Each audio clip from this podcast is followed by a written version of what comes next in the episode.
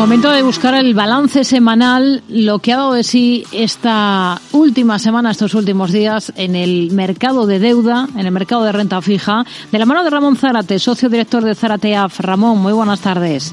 Hola, muy buenas tardes, Rocío. ¿Qué ha sido lo más destacable? ¿Qué ha sido lo más interesante mientras estamos observando a esta hora rendimientos, por ejemplo, en el bono estadounidense a 10 años en el entorno del 3,5%, por debajo el español al mismo plazo en el 3,25%?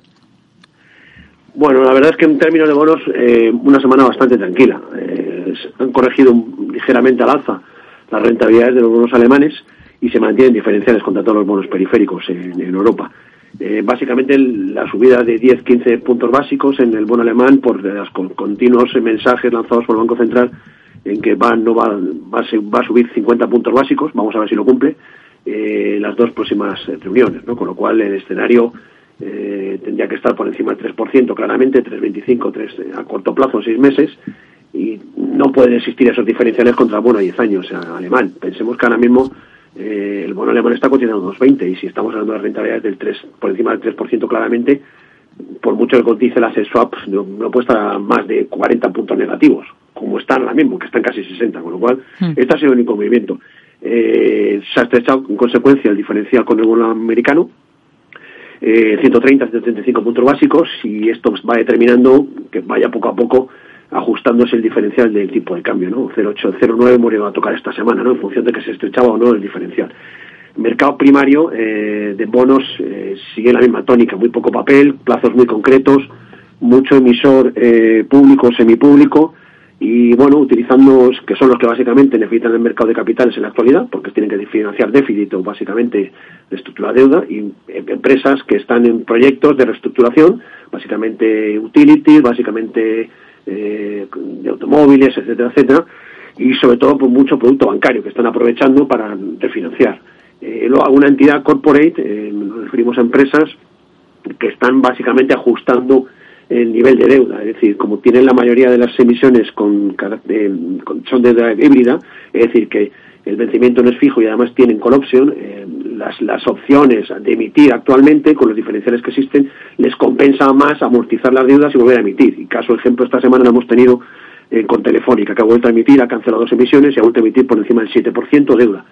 Con lo cual, un poco seguimos la tónica y a esperar expectativas a ver que el año que viene. Curvas siguen negativas, obviamente, el 2-10 años en dólares, 97 eh, puntos básicos y se ha estrechado un poco menos negativa, 2-10 años en, en Europa con 40 puntos básicos. ¿no? en la parte de la, de, de, la, de la economía europea, por decirlo, aunque no es exactamente europea, por ejemplo Inglaterra, eh, es la que de alguna manera está con datos de reales más de recesión, es la que la curva realmente ya está plana o casi se está poniendo positiva. De hecho, el, el, 10 años eh, alemán, el 10 años eh, inglés eh, está en 3.36, mientras que el, 30, el 2 años está en 3.48. Prácticamente tiene un diferencial de 10 puntos básicos.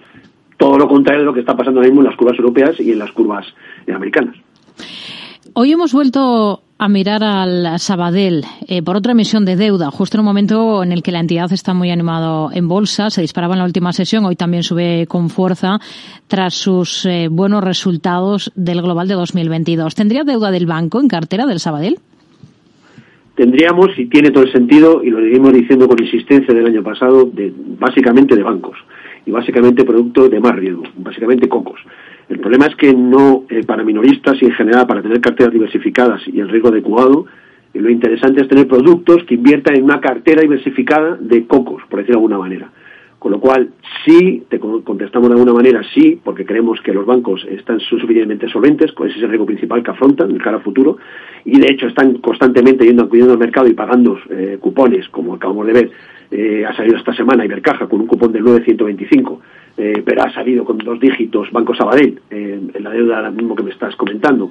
Eh, pero en general, toda la deuda que está saliendo sale unos, unas rentabilidades muy interesantes.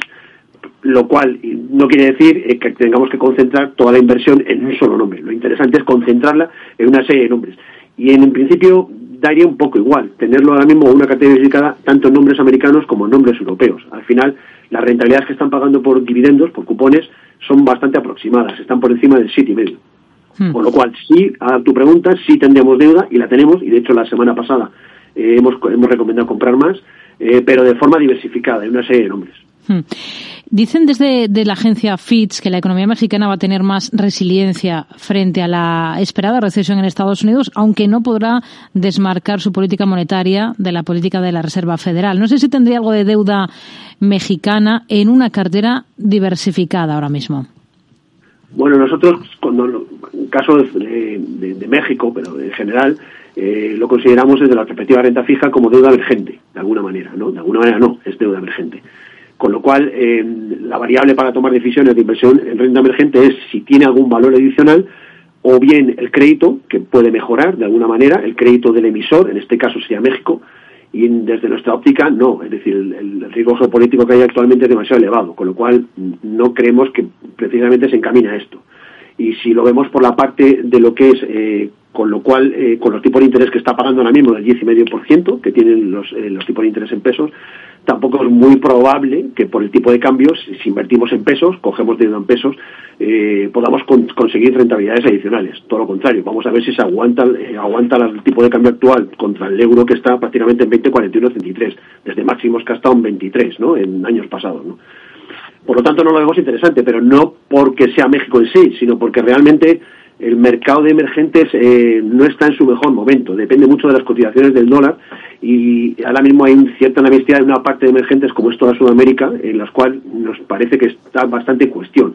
De hecho, el otro día, eh, la noticia que han salido, que quieren sacar una nueva divisa referenciada con un activo, etcétera, etcétera, nos asustan todavía más. Con lo cual, en principio no no tendríamos ahora mismo, pero porque no tenemos en cartera eh, riesgo de renta fija en mercados emergentes, salvo estamos mirando, nos salimos el año pasado, pero estamos planteando volver a entrar, eh, riesgo emergente de países asiáticos.